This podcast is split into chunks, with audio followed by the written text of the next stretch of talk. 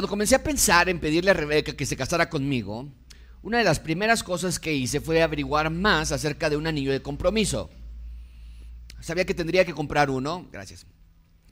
Y entonces quería aprender más acerca del anillo. Al inicio yo pensaba que solamente se trataba de encontrar un anillo que fuera de la talla de eh, la mano de mi esposa o de mi prometida, pero rápidamente me di cuenta que estaba totalmente equivocado. Al comprar un anillo de compromiso que tenga un buen diamante, hay varias características que se tienen que considerar. El punto de un diamante es acercarse lo más posible a la perfección. ¿Cuál es el estándar de perfección? Bueno, hay varios elementos a considerar a detalle, pero primero se tiene que revisar el quilate. Los quilates son la medida que indica el peso de un diamante. Un quilate equivale a la quinta parte de un gramo, es decir, 0.20 gramos, y el número de quilates está relacionado con el tamaño que tendrá una gema. Y cuando se aprecia desde una vista aérea, eh, se puede examinar el quilate. No puede ser demasiado profundo porque pierde, pierde valor.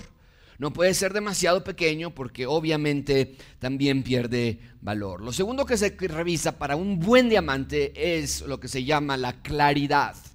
La claridad es la forma en la que se mide la pureza de una piedra preciosa que le permite a la piedra preciosa reflejar la mayor cantidad de luz desde su interior. El corte es un valor primordial en la belleza de un diamante y los joyeros buscan un corte preciso que eleve a su, a su máxima expresión el brillo de las gemas. Y bueno, después de que se encuentra la gema deseada y después de que se evalúa cada uno de estos cuatro aspectos de las características de este anillo, pues se ponen sobre un metal para mostrarse al mundo. Y se lleva al centro joyero y se pone a la venta. Y una vez que me explicaron todas estas características, entonces me regresé a mi casa y me di cuenta que si quería un buen anillo, me iba a costar dinero. Más de lo que tenía. Así que me puse a trabajar y guardé todos mis ahorros durante varios, varios meses para comprar un anillo que dentro de mis posibilidades fuese el mejor anillo que yo pudiese encontrar. Y así lo hice. Regresé al centro joyero unos meses más tarde y compré el anillo con el que le pedí a Rebeca que se casara conmigo. Y mucha atención con esto, amigos. El metal que sostiene la piedra no es lo más valioso del anillo.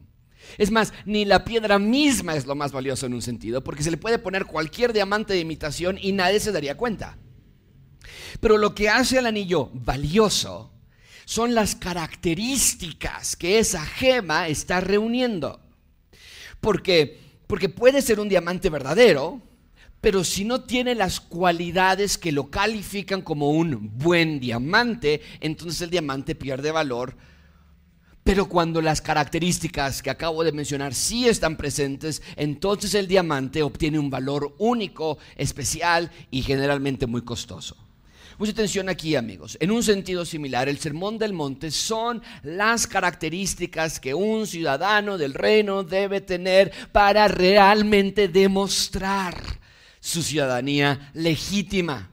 Y a diferencia de mi ilustración del diamante, no es que nosotros nos hagamos valiosos y costosos cuando sí poseemos esas características que vamos a estudiar hoy, eh, porque eso es exactamente lo que pensaban los religiosos de Israel, que por tener cierta belleza exterior, entonces ya eran ciudadanos del reino. No, pero lo que quiero que vean es que de la misma manera que un diamante no hizo nada para obtener esas características, así se encontró, esa era su claridad, ese era su corte.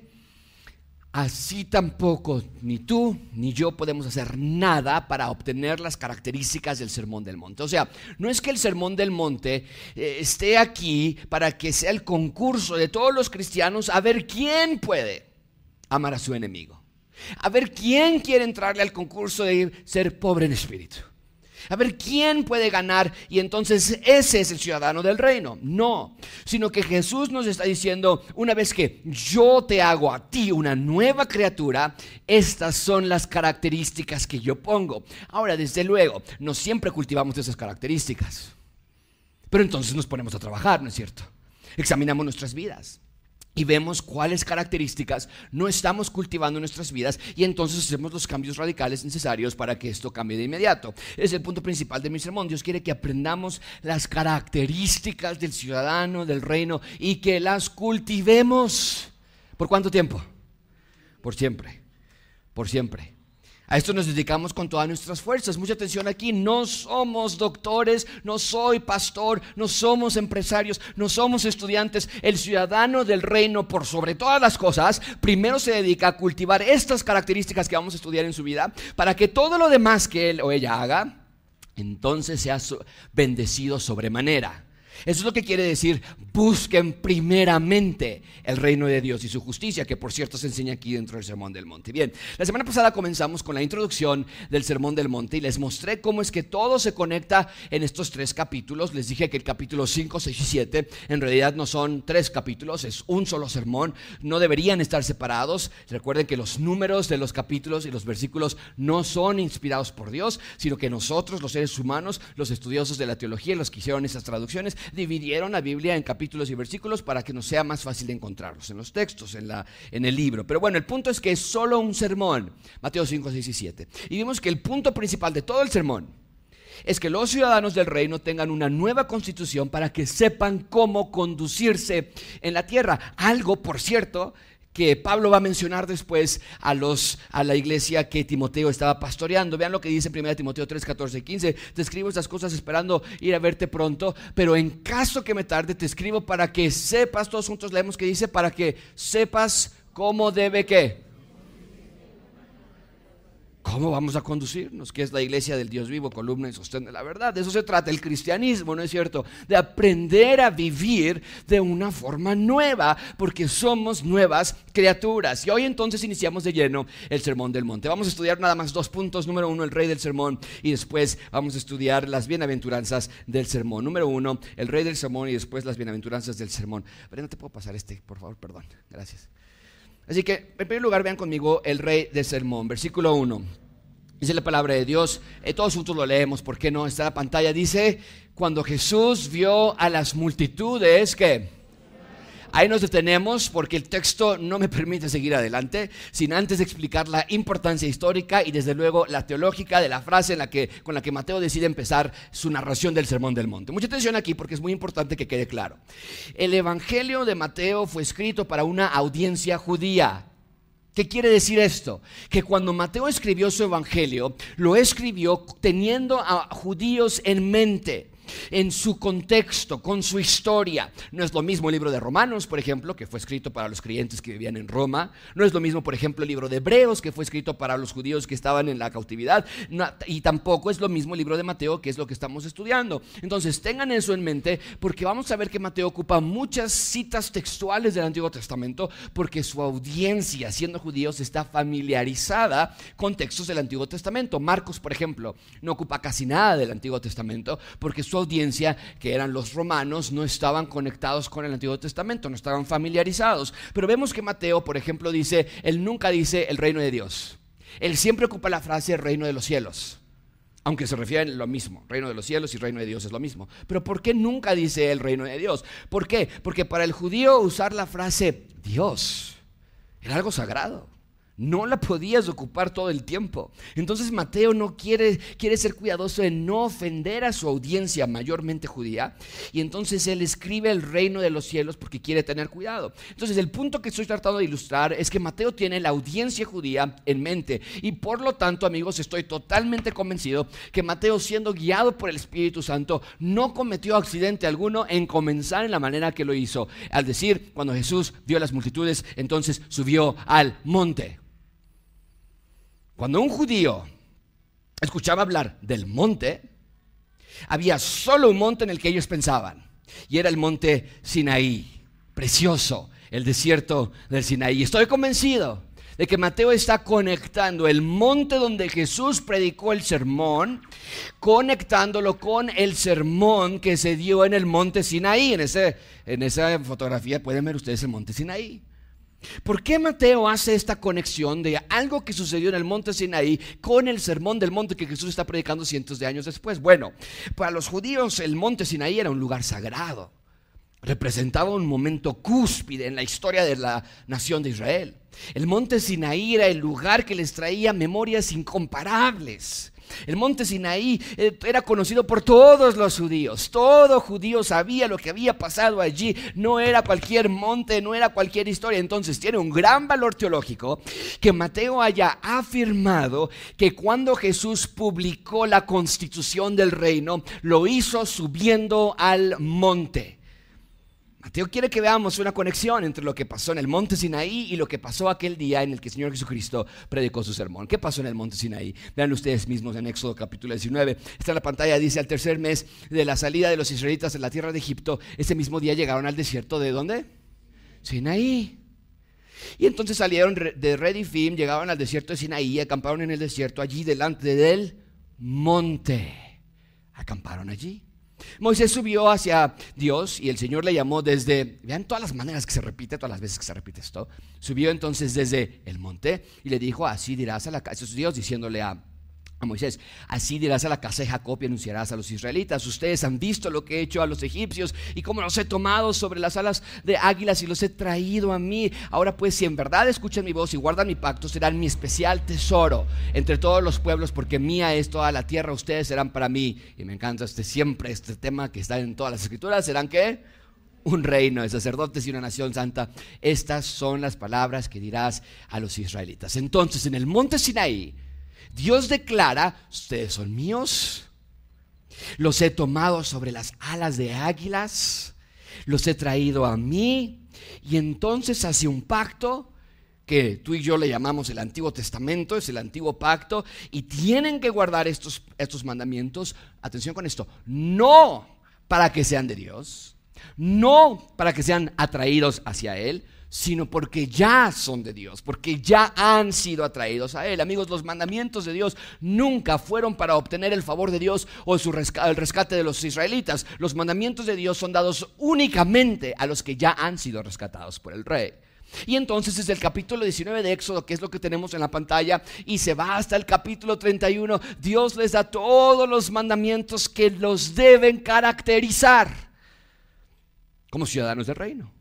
O sea, en el monte Sinaí no nada más se dieron diez mandamientos, sino que fue todo un sermón de características del ciudadano del reino. Pero sí quiero que quede esto claro, los mandamientos de Dios a sus ciudadanos no son para ganar el rescate de Dios, sino que Dios les da estos mandamientos precisamente porque ya han sido rescatados. Por eso, antes de darle los diez mandamientos, vean lo que Dios les dice en Éxodo capítulo 20. Les dice, yo soy, todos juntos, este es un versículo espectacular, todos juntos dice, yo soy el Señor tu Dios que te saqué de la tierra de Egipto, de la casa ya eran rescatados. Ahora era tiempo de vivir como tales. ¿Por qué vivir todavía en esclavitud? ¿Por qué vivir como si todavía estuvieran llenos de esas cadenas pesadas del pecado? Y entonces Dios les predica un sermón precioso en el monte Sinaí y Moisés, que era el encargado, el mensajero de llevar este sermón a los ciudadanos, una vez que Moisés termina de escuchar el sermón, porque nada más lo escuchó Moisés en el monte Sinaí, una vez que Moisés termina de escuchar este sermón en el monte Sinaí, entonces vean lo que sucede en Éxodo 31, cuando el Señor terminó de predicar, porque es lo que está haciendo, ¿no? De hablar con Moisés sobre el monte Sinaí, les dio las dos tablas del testimonio, tablas de piedra escritas por el dedo. Ese sermón no era de Moisés. No fue la idea de Moisés, no fueron sus mandamientos. Moisés simplemente era el mensajero de Dios para su pueblo. Y Moisés lleva a los ciudadanos del reino hacia la tierra prometida. Dios los había les había prometido llevarlos a un lugar cuyas características, por cierto, les recordaría muchísimo al jardín del Edén. ¿Por qué? Porque Dios quiere instalar su reino en la tierra. Dios los estaba llevando en el desierto a lo que hoy conocemos como Israel. Y en ese momento no era nada, por cierto. No había Jerusalén, no había Galilea, Nazaret, Belén, nada. En ese momento esa tierra, que eventualmente se convertiría en esas ciudades que acabo de mencionar, estaban conquistadas por pueblos más pequeños. Pero Dios quería dárselas a ellos porque quería que su reino se instalase allí. Y vean la manera en la que Dios describe lo que eventualmente sería Israel en Éxodo capítulo 3. Así que he descendido para librarlos de la mano de los egipcios y para sacarlos de aquella tierra a una tierra buena y espaciosa, a una tierra que emana leche y miel. Esa es la tierra donde Dios quería instalar su reino. Y entonces vemos esta secuencia narrativa. Moisés recibe la ley de la predicación del monte de Sinaí, se las da a las personas ahora, los lleva hacia la tierra prometida, quiere que se extienda el reino en toda la tierra. A ver, iglesia, para mí es muy importante que no se pierdan aquí. Así que he decidido hacer un examen el día de hoy. ¿ok?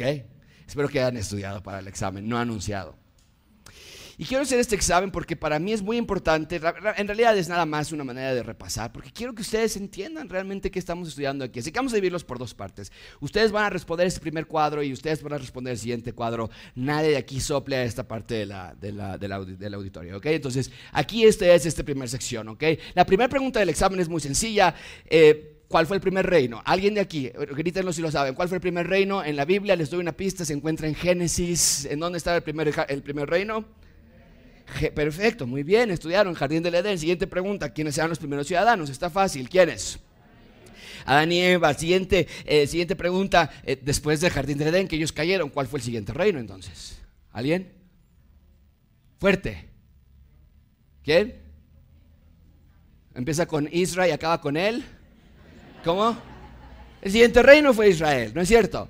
Eh, Abraham es el fundador de la nación y entonces están en el reino y los llevan a la tierra prometida. Y ya una vez que llegan a la tierra prometida, ¿se instaló el templo en la tierra prometida, sí o no? Claro que sí, había un templo y se hizo una gran celebración. Salomón hace una gran inauguración de este fenomenal templo. Y la última pregunta para ustedes es, ¿cuál era la función del templo? Esa es una parte muy importante. ¿Cuál era la función del templo? No nada más era un edificio de tenerlo por tenerlo. ¿Qué pasaba en el templo? ¿Cómo? Exactamente, era el punto de reunión de Dios con los hombres. Y ahí descendía. Siguiente parte del examen. ¿Listos este lado? Vamos a ver si ustedes estudiaron también la primera pregunta. ¿Había sacerdotes en Israel una vez que el reino se había instalado? ¿Sí o no? Claro que sí. ¿Y dónde, eh, cuál era la función de los sacerdotes? ¿Alguien se acuerda? ¿Qué eran lo que, ajá, qué? Intercedían. Y lo pongo de esta manera. Eran el punto de reunión de Dios con los hombres. De los hombres con Dios, perdón. Era la manera en que el hombre se podía acercar a Dios a través de ese intermediario. Entonces vemos que sí había los sacerdotes, tenían una función y había en Israel, en algún momento, esta parte de la iglesia, hubo en algún momento un rey que era conforme al corazón de Dios. Sí, ¿cómo se llamaba? El rey David. Y entonces vemos cómo todo va hacia, una, hacia un buen cauce. Y la siguiente pregunta, ¿después se dividió el reino? Sí, se dividió el reino. ¿En cuántas partes? ¿Alguien se acuerda? Dos partes, era el reino norte y el reino... A esa pregunta, ¿alguien se acuerda de esta parte? ¿Cuál fue el orden de la caída de estos dos? ¿Quién cayó primero, el reino norte o el reino sur? El reino norte, muy bien, cayeron a la mano de los asirios y luego fue el sur. Regresamos con esta parte eh, de, los, de, la, de, la, de, la, audiencia, del auditorio. Eh, ¿Quién conquistó el reino norte? Si pusieron atención, lo acabo de decir. ¿Quién fue? Los asirios. ¿Quién conquistó el reino del sur? Muy bien, los babilonios, excelente. ¿Y cuántos estuvieron, cuántos años estuvieron cautivos? ¿Cuánto? 70, muy bien, 70 años estuvieron cautivos en, en, Babilonia. Y después entonces, ¿cuáles son los libros que relatan su regreso a Jerusalén? Van de regreso después de 70 años y van contentos en caravanas, en diferentes caravanas. ¿Cuántos libros son? ¿Cuáles son? Esdras, Mías y Esther, aunque Esther realmente no nos recuenta el regreso, pero es durante ese periodo, entiendo por qué lo dijeron. Y la pregunta que les quiero hacer es, ¿a su regreso había templo? ¿Había sacerdotes? ¿Había ley de Dios cuando regresaron de, de Babilonia? ¿Sí o no? Uh, se escucha mitad de mitad. ¿Sí o no? Yo digo que sí, porque prediqué un mensaje donde se instaló el templo con Esdras, si lo recuerdan ustedes. Esdras era el sacerdote y se, hizo una inauguración del templo y había, claro que había sacerdotes y claro que estaba la ley de Dios y Esdras les enseña la ley de Dios. Y por último, esta parte de la, de la iglesia, ¿es listos para su parte del examen? La siguiente pregunta es, ¿mujer que salvó a Israel? Esther, dentro de esa secuencia narrativa que estamos estudiando, ¿fueron fieles a Dios durante su regreso después? No, no, estudiamos ya y el libro de... Déjame antes de decir otra respuesta, no vaya a ser la siguiente. Ok, el libro de Malaquías nos demuestra que no fueron fieles a Dios. ¿Cuántos años de silencio hubo de Dios? 400 años, excelente. Y la siguiente pregunta es, ¿Cristo, nuestro rey, nuestro templo, nuestro profeta, nuestro sacerdote? Claro que sí. Y ahora entonces, ¿quiénes son los ciudadanos del reino hoy día? ¿Quiénes? Todos los salvos en Cristo. Amigos, esa es la historia de la Biblia. De eso se trata la Biblia, del rey, de su reino, rescatando a los ciudadanos. Y desde luego que aún no termina porque aún estamos esperando la plena instalación del reino de Dios en la tierra, tal y como Apocalipsis lo narra. Pero el punto es que tenemos a Israel yendo hacia la tierra prometida, no porque Dios esté jugando con ellos, sino porque, como ya lo vimos en todos estos cuadros, Dios es incansable en querer instalar su reino en la tierra y rescatar a sus ciudadanos. Pero Israel es un pueblo desobediente, a pesar de que fueron rescatados de Egipto. Eh, ellos desobedecieron a Dios, le fueron infieles, a pesar de que Dios les había dado los mandamientos en el monte Sinaí. Y es lo que quiero que vean amigos. Ya como rescatados de Dios, el rey les envía el sermón del monte Sinaí, pero ahora, cientos de años más tarde, tenemos otra vez a Dios predicando otro sermón en otro monte, pero a diferencia del último sermón del monte que fue en Sinaí, esta vez Moisés no es el mensajero, sino llega un mejor Moisés y es el rey Jesús hecho carne. Y esa es la importancia de que Jesús haya predicado este sermón en el monte. Está conectando toda la historia que les acabo de poner y está diciendo Dios a través del Señor Jesucristo, vamos otra vez.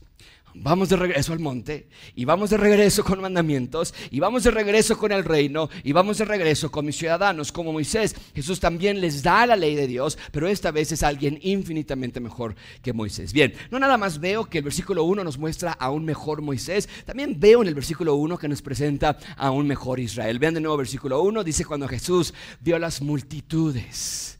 Esa es la palabra en la que quiero que te enfatices hoy, multitudes. Recuerden lo que ya hemos estado estudiando en Mateo. Se los he dicho ya varias veces. Mateo está redramatizando lo que sucedió con el Israel de antaño y nos está mostrando que Jesús está reiniciando todo.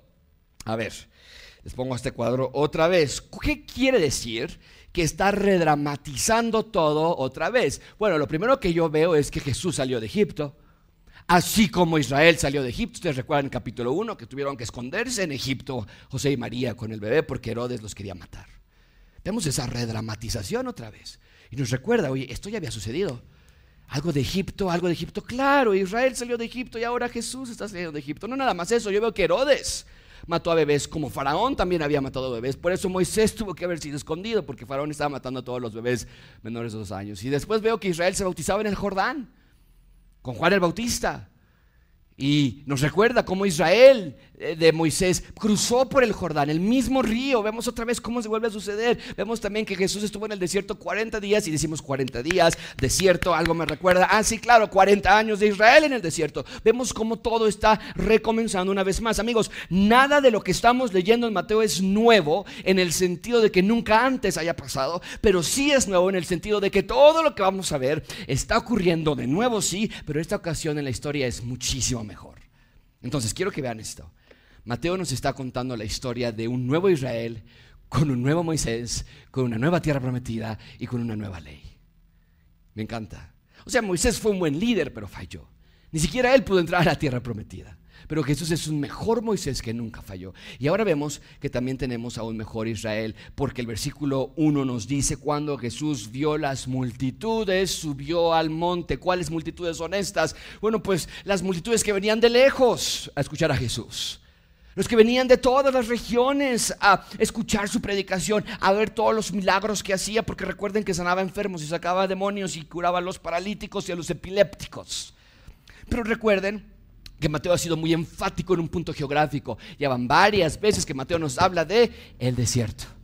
Iban al desierto porque ahí estaba Juan el Bautista. Querían ser bautizados para la llegada del reino. Y luego el Espíritu Santo llevó al Señor Jesucristo por 40 días, 40 noches. ¿A qué lugar geográfico? ¿A dónde? Al desierto otra vez, ¿no es cierto? Y desde luego ahora tenemos aquí estas multitudes frente a Jesús. Y ver estas multitudes frente a Jesús nos recuerda, por lo menos a mí, me recuerda muchísimo las multitudes que estaban en el desierto con Moisés vagando por 40 años en el desierto, como ovejas sin pastor. Y aunque aquí en Mateo no estamos en el desierto, Mateo 5.1 dice que estaba en una clase de valle, sí nos recuerda mucho a ese Israel de Moisés que salió al desierto de Sinaí para recibir las tablas de la ley. Ahora tenemos a un mejor Moisés que va a crear a un mejor Israel, porque como vimos en el Antiguo Testamento, el Israel del Antiguo Testamento estaba totalmente deshecho, no tenía pies ni cabeza, todo está mal, pero Cristo vino a reparar y a rehacer un nuevo Israel, un Israel que tenga un corazón de carne y no de piedra. Y vamos a ir viendo cómo es que Jesús llama y conforma a sus discípulos para que sean este mejor Israel. Pero en otro plano, y podríamos predicar todo un sermón acerca de esto, pero esto lo pensé después de que había terminado el sermón y lo quiero incluir aquí. En otro plano, yo veo que aquí Jesús ya es el mejor Israel. Porque vemos que claramente Jesús está haciendo lo que el Israel no pudo hacer. Él representa a un mejor Israel. Lo vimos con sus tentaciones en el desierto y lo vamos a ir viendo a, través del Evangelio de Mateo. Bueno, tenemos entonces a un mejor Moisés que va a crear a un mejor Israel y nos va a dar una mejor ley. Vean versículo 1 otra vez. Cuando Jesús vio a las multitudes, subió al monte después de sentarse, sus discípulos, ¿qué hicieron? Esa es la posición, pongan en sus notas por favor, esta es la posición de un maestro que está a punto de enseñar. Jesús se sienta, prepara su sermón, está a punto de darlo. Y los discípulos se acercan. Mucha atención aquí. Jesús vio a las multitudes que evidentemente estaban cerca, pero el sermón del monte es solo para sus discípulos. ¿Por qué? Porque en estos discípulos estaban los fundamentos de lo que sería el nuevo Israel que Jesús estaba por crear. Y entonces se sienta frente a sus discípulos y mucha atención aquí, Jesús les va a dar una mejor ley porque va de la mano con un mejor pacto. Y esto es mucha enseñanza, mucha atención aquí. ¿A qué me refiero con esto? Bueno, lo, vimos lo vamos a ir viendo semana a semana, pero yo ya les dije que el Sermón del Monte es la constitución del reino de Dios, son mandamientos, son leyes, son ordenanzas, pero vamos a ir viendo que cumplir estas ordenanzas es virtualmente imposible. O sea, literalmente nos va a decir que para entrar al reino de Dios, tu, justicia tiene que superar a la de los fariseos. Y, y la pregunta es, ¿quién puede ser salvo así? Pero esta nueva ley que Jesús nos está dando es mejor que la ley de Moisés porque va de la mano de un mejor pacto. ¿Cuál es el nuevo pacto? Bueno, Jesús mismo lo va a decir al final de su vida, ¿no es cierto? Este nuevo pacto está en mi cuerpo y en mi sangre. O sea, el nuevo pacto es la gracia de Dios a través del sacrificio de Cristo y la muerte del Señor Jesucristo nos abre eh, la, la habilidad, nos abre la puerta para hacer y cumplir la nueva ley. El autor de Hebreos lo explica así, por favor véanlo, Hebreos capítulo 6, pero ahora Jesús ha obtenido un ministerio tanto, ¿qué dice? Mejor, por cuanto Él es también el mediador de un qué? Mejor pacto, establecido sobre qué? Mejores promesas, pues si aquel primer pacto, el Antiguo Testamento, hubiera sido sin defecto, no se hubiera buscado lugar para el segundo. El nuevo pacto, que se basa en el cuerpo y la sangre de Jesús, es mucho mejor al antiguo pacto porque se basaba en el cuerpo y sangre de animales. Y cuando el autor habla aquí que el Antiguo Testamento o el Antiguo Pacto tenía defectos, no está diciendo que la ley de Moisés estaba mal, sino que los firmantes del pacto estaban muy mal.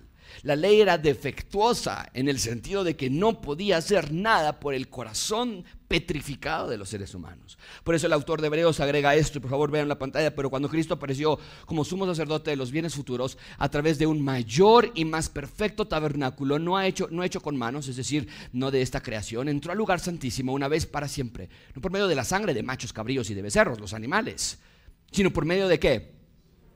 Su propia sangre, obteniendo redención eterna, porque si la sangre de los machos y, de los toros y las cenizas rociadas sobre las que eso sí santificaba para purificación de la carne, el sacrificio de los animales, dice el autor de Hebreos, cuánto más la sangre de Cristo quien por el Espíritu Eterno él mismo se ofreció sin mancha a Dios, purificará nuestra conciencia de obras muertas para servir a Dios. Por eso Cristo es el mediador de un nuevo pacto, a fin de que habiendo tenido lugar una muerte para la redención de las transgresiones que se cometieron bajo el primer pacto, los que han sido llamados reciban la promesa de la herencia eterna. Entonces amigos, es importante que vean la relevancia del Sermón del Monte. Es una nueva ley que va de la mano de un mejor pacto y mucha atención con esto, amigos, lo que el autor de Hebreos está diciendo es esto. Sin la sangre derramada de Cristo, nadie podría cumplir el sermón del monte. Nadie. Sin la sangre derramada de Cristo. No podríamos ser la sal de la tierra. No podríamos ser la luz del mundo. No podríamos guardar nuestros corazones de malos pensamientos ni tomar la puerta estrecha o el camino angosto porque nuestros corazones seguirían como los corazones del Antiguo Testamento. Serían pedregosos, improductivos, muertos, fríos a la palabra de Dios. Pero gracias a Dios por su poder en nuestros corazones que nos transforma a una nueva criatura por el sacrificio de su Hijo. Entonces, versículo 1, nada más del versículo 1 vimos a un mejor Moisés, a un mejor Israel, a una mejor ley que va de la mano de un mejor pacto. Te puedo mostrar una cosa más que veo en el versículo, en esta sección, versículo 2. Y abriendo su boca, les enseñaba, ¿qué? Esta frase, abriendo su boca, es muy común del Antiguo Testamento. Cuando los profetas hablaban a las personas, ellos eh, muchas veces en el Antiguo Testamento se ocupaba esta frase, abriendo su boca, abrían su boca. Amigos, en el versículo 2 veo que hay un mejor profeta y un mejor sacerdote en persona. Porque eso es lo que hacían los profetas y los sacerdotes, enseñaban, hablaban a las personas de los caminos de Dios. Pero Jesús, a diferencia de cualquier otro profeta y sacerdote, es infinitamente más sobresaliente, porque es el Salvador del mundo y porque su sangre nos limpia de todo pecado. Y por eso yo sostengo que Jesús es el rey de este sermón. Nadie antes pudo decir las cosas que Jesús está diciendo en este sermón. Él estaba afirmando que yo soy el mejor Mesías, yo soy el mejor Moisés, yo soy el mejor Israel, yo soy la mejor ley y traigo un mejor pacto. Nadie más podía decir eso, solamente el Señor Jesucristo. Amigos, ¿sabes qué quiere decir todo esto? Que Jesús es el Rey de Reyes y Señor de Señores. Y nadie más podía decir estas cosas de sí mismo. Bien, ahí tenemos el Rey del Sermón. En segundo lugar, y con eso cerramos, vean las bienaventuranzas del sermón. Número dos, las bienaventuranzas del sermón. Versículo 3, bienaventurados. Ya que hablamos de todo el contexto del sermón del monte, vayamos ahora sí al sermón. El Sermón del Monte, la constitución del reino de Dios comienza de una forma muy clara. Lo dije la semana pasada, la constitución no comienza con reglas, sino con bendiciones. Y frente a nosotros tenemos las nueve, las nueve bienaventuranzas del reino, nueve bendiciones que son exclusivas para los ciudadanos. Es decir, estas nueve bendiciones declaran la vida grandemente bendecida del ciudadano del reino. Hoy nada más vamos a tener tiempo de estudiar la primera. Pero quiero que quede algo muy claro. Estas bendiciones no son exclusivas del Nuevo Testamento. Amigos, obedecer a Dios siempre ha traído bendiciones, sea en el Antiguo Testamento o en el Nuevo Testamento. Quiero que vean la manera en la que Moisés cerró el sermón del monte Sinaí en aquella ocasión. Vean Deuteronomio capítulo 28. Este es el sermón del monte Sinaí. Y así cierra. Todos juntos leemos. ¿Qué dice? Y sucederá que si obedeces diligentemente al Señor tu Dios, cuidando de cumplir todos sus mandamientos que yo te mando hoy, el Señor tu Dios te pondrá en alto sobre todas las naciones de la tierra y todas estas que vendrán sobre ti y te alcanzarán si obedeces al Señor tu Dios. Bendito serás en la ciudad y ¿qué más?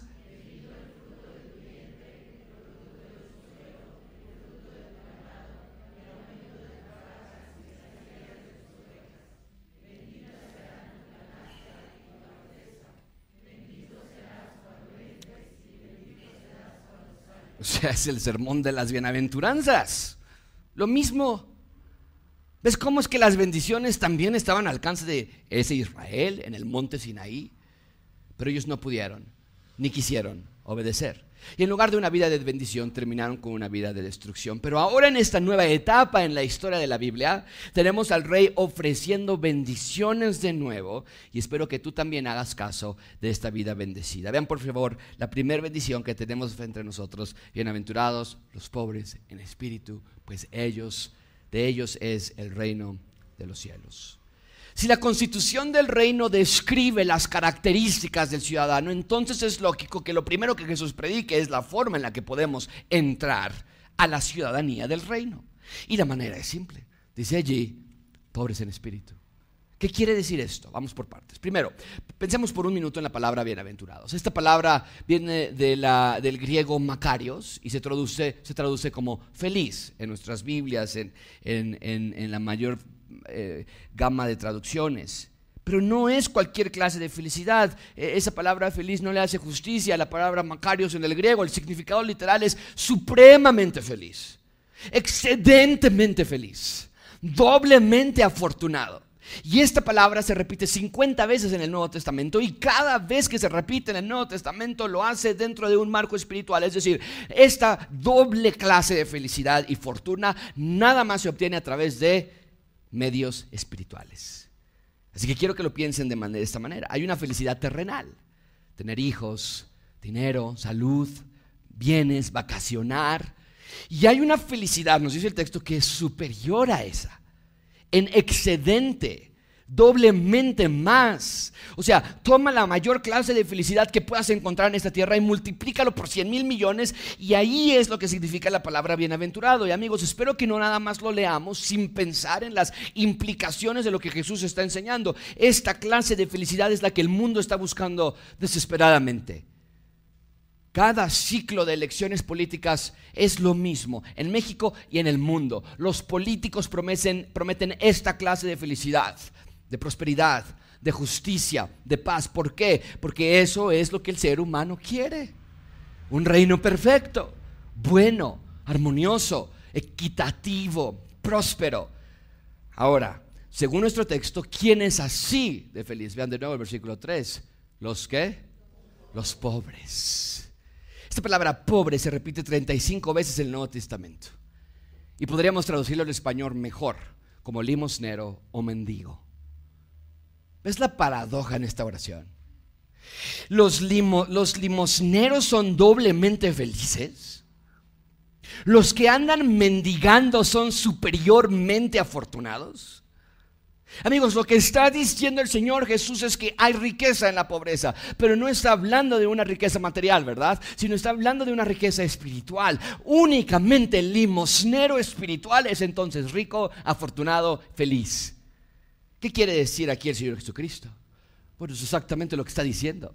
Que así como el limosnero mm, literal, físico, sabe que no tiene dinero, que así como la persona que está en total bancarrota sabe que no tiene dinero ni para comer, así como el hombre o mujer que está mendigando por lo que sea que las personas le quieran dar, que vive de la misericordia de las personas y que sin esos actos de caridad entonces moriría, así exactamente debe ser nuestra condición espiritual. Nos acercamos a Dios con nada, no tenemos recursos para ganar su favor, no tenemos manera de llegar a su santidad o a su perfección no tenemos los medios para lograr ser santos como Él es santo. Y no puedo perdonar a mi cónyuge. Y tampoco puedo dejar el alcohol. Y tampoco puedo dejar la mentira ni la lascivia, no tengo nada para pelear contra el enojo. Y entonces te acercas con Dios con las manos extendidas sin nada, estirándolas y diciéndole, lo único que quiero es misericordia porque dentro de mí no tengo nada. Eso es el pobre en espíritu. Una pobreza espiritual no está hablando de una humildad fabricada en los talleres de la hipocresía. No se trata de decir, si yo no soy nada, yo no valgo nada, soy lo peor. Dios no quiere que te desestimes para entrar al reino de Dios, sino más bien que te estimes exactamente por lo que eres. No más, no menos. Y la Biblia nos dice, ¿quieres saber qué eres? Eres pecador, infractor de la ley y aún la mejor persona que puedas conocer en esta tierra se queda lejos de la gloria de Dios porque todos hemos pecado. Entonces el texto habla de una pobreza interna, la clase de descubrimiento, de decir y entender, wow, estoy muerto espiritualmente. Porque cuando intento perdonar, cuando intento amar, cuando intento no juzgar y a los otros no lo logro. Estoy muy pobre, estoy muy bancarrota, estoy muy hundido en todas mis deudas espirituales. Esa es la clase de pobreza de la que está hablando el Señor Jesucristo. Te das cuenta de tu condición y clamas a Dios por misericordia, clamas a Dios por ayuda, por perdón, por limpieza de corazón. Y nota por favor algo muy importante en nuestro texto. Dice, bienaventurados los que son, esta idea, pobres en espíritu. Este tiempo que está inferido, lo llamamos nosotros presente progresivo, es decir, no termina, no acaba, no se detiene, ni se pausa. Aun cuando ya eres un ciudadano del reino de Dios, aun cuando tú ya llevas años en el reino, ya sabes mucho, ya has aprendido cosas que nunca pensaste aprender y tienes diplomas teológicos o lo que sea, las características del ciudadano siempre, todos los días es que es pobre en espíritu, no te haces soberbio, no te haces arrogante, no dices, ay, no puedo creer que esa familia no se ponga las pilas. ¿Cómo faltan a la iglesia tanto? Oye, ¿escuchaste que el hijo de pastor ya no viene a la iglesia? Y ahorita Santiago llega en un ratito, ¿eh? no van a pensar que estoy al de mí. No puedo creer, fíjate, no puedo creer que vi al hermano peleando con su esposa y los domingos como si nada. Esa manera de pensar no caracteriza al ciudadano del reino porque el que es genuinamente de Dios constantemente, diariamente se sabe en bancarrota, ¿cómo se va a quejar por la bancarrota de otro? Sería tan absurdo como un limosnero criticando que otro limosnero no tenga dinero. Pero amigos, me temo que en la iglesia actual hay muchos que se dicen ser pobres en espíritu, pero no es así. Son arrogantes, orgullosos, te crees mejor que el otro, criticas y juzgas a los que ves, das tu opinión de las personas y te, según tú, te desespera el pecado de otros individuos. Pero que tan rápido hemos olvidado que nosotros somos limosneros, nos sentimos mejor que otros, no vamos a fiestas, no nos emborrachamos, no vemos películas malas, venimos a la iglesia, escuchamos a Samuel Michelet, pero no tienes tiempo diario de confesión de pecados porque sinceramente dices, pues la verdad, la verdad. Así que ya es un pecado grande hoy. No, no cometí. Amigos, el pobre en espíritu no se engaña sino que reconoce la maldad de su corazón. Iglesia, tengo que ser abierto contigo. No puedes decir que eres un ciudadano del reino si no eres así de pobre en tu espíritu.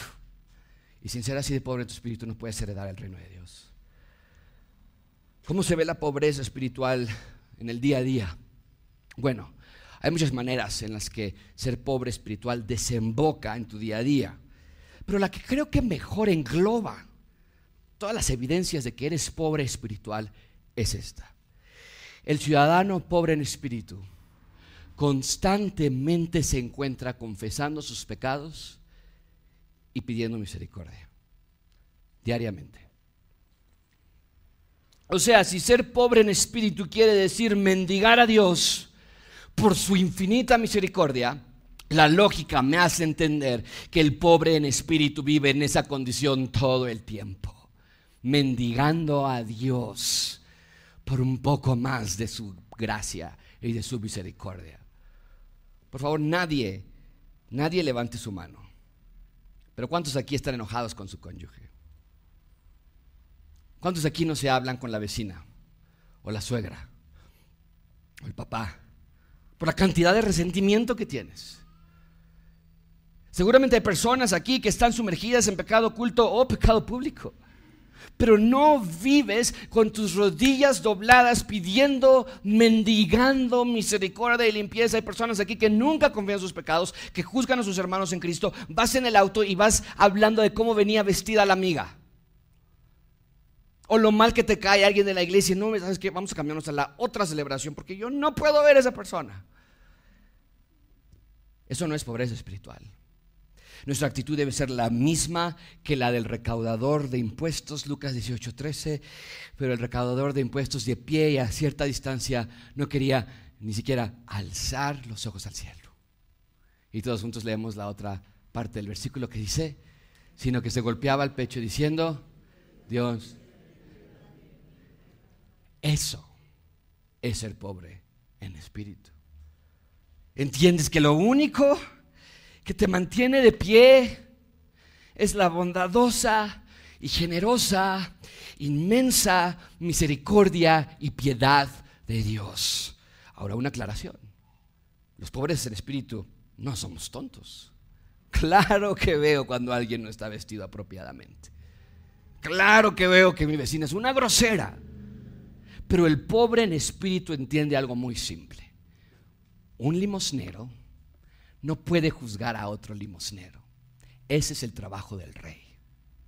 Mejor, yo le sigo pidiendo a Dios todos los días, toda la vida, que me dé a mí su misericordia sin la cual yo me muero. Dejar de confesar tus pecados y vas a comenzar a juzgar los pecados de otros. Mucha atención con eso. Deja de confesar tus pecados y vas a empezar a juzgar los de otros. Deja de pedir misericordia a Dios todos los días y comenzarás a pensar que ya no la necesitas. Pues, yo puedo solo. No hay problema si no leo mi Biblia, no hay problema si no oro, no hay problema si no le ruego a Dios mendigando como limosnero que me des de su misericordia. Te deja frío por las cosas de Dios. Te deja distante, indiferente. Es exactamente lo que dice el salmista en el Salmo 32. Oh, cuán bienaventurado es otra bienaventuranza aquel cuyo nunca peca. ¿Es lo que dice el texto? No. Cuán bienaventurado es aquel cuyas transgresiones han sido perdonadas. Sus pecados son cubiertos. Cuán bienaventurado es el hombre quien el Señor ya no culpa de iniquidad y, en cuyo espíritu no hay engaño. Mientras callé por mi orgullo, por mi soberbia, por ver el pecado de mi cónyuge más que el mío, entonces mi pecado se consumió. No podía dormir, tenía insomnio, tenía ataques de pánico, tenía depresión, con mi gemir todo durante todo el día, porque día y noche tu mano pesaba sobre mí y mi vitalidad se desvanecía con el calor de verano. Pero te manifesté mi pecado y no encubrí mi iniquidad y te pedí como un limosnero por misericordia y entonces tú perdonaste la culpa de mi pecado. Eso, queridos amigos, es lo que quiere decir ser pobre en espíritu. Hay un entendimiento constante de quién eres realmente. Sabes de lo que eres capaz. Sabes que si no fuese por la misericordia de Dios y por su perdón estarías desamparada, desamparado. Ahora, aquí está lo hermoso de la primer bienaventuranza. No se trata de golpearte y decir que eres lo peor todos los días, sino que te das cuenta de que sin Cristo no eres nada, pero en Cristo, wow, en Cristo soy ciudadano del reino. Y solamente los pobres en espíritu pueden ser plenamente felices. ¿Por qué? Porque somos masoquistas, que les gusta confesar el pecado todos los días. Yo soy lo peor, yo ahorita me busco, no tengo pecado grande, ahorita me lo busco. ¿Cómo no? De algo va a salir. ¿Hallamos placer en nuestras faltas? No. La razón por la que el pobre en espíritu es inmensamente feliz es obvia. Somos felices porque finalmente, a través de la confesión del pecado y la recepción de su misericordia, Finalmente somos libres de las cadenas del pecado que nos ataban y ahora somos parte de su reino. ¿Qué es exactamente lo que dice el resto del versículo 3? Bienaventurados los pobres en espíritu, pues de ellos. En el griego hay un pronombre reflexivo. De ellos y solo de ellos es el reino de Dios. Amigos, esa es la única manera de realmente ser felices ser ciudadanos del reino de Dios. Nada más te puede hacer feliz, porque no fuiste creado para nada más. Un pez de agua dulce no puede sobrevivir en agua salada. Un león que vive en climas áridos no puede sobrevivir en la selva. Un oso, no puede un oso polar no puede sobrevivir en el desierto porque las características con las que fueron creados los limita ciertos hábitats, hábitats y así es con el ser humano. Lo que está diciendo esta primer bienaventuranza es literalmente el ser humano no puede sobrevivir en el reino oscuro. Este mundo, el reino que nosotros tenemos aquí es el mundo de Satanás, es el reino de las tinieblas y nos mata, nos ahoga, nos tortura. El ser humano solo puede ser doblemente feliz, superiormente feliz en el reino de Dios, no hay otro lugar. No hay otro lugar donde puedas encontrar esa clase de oxígeno. Por eso Pablo nos recuerda, Colosenses 1.13, todos juntos lo leemos, que dice, Él nos libró.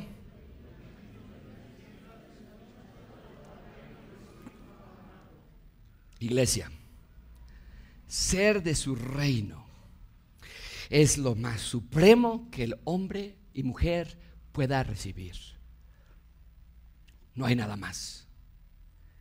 Eso es lo que nos hace plenamente felices. Ya no somos huérfanos, somos su reino. Ya tenemos familia, tenemos hogar, tenemos promesas inamovibles, tenemos una bandera que ondeamos en lo más alto que dice comprados por el rey.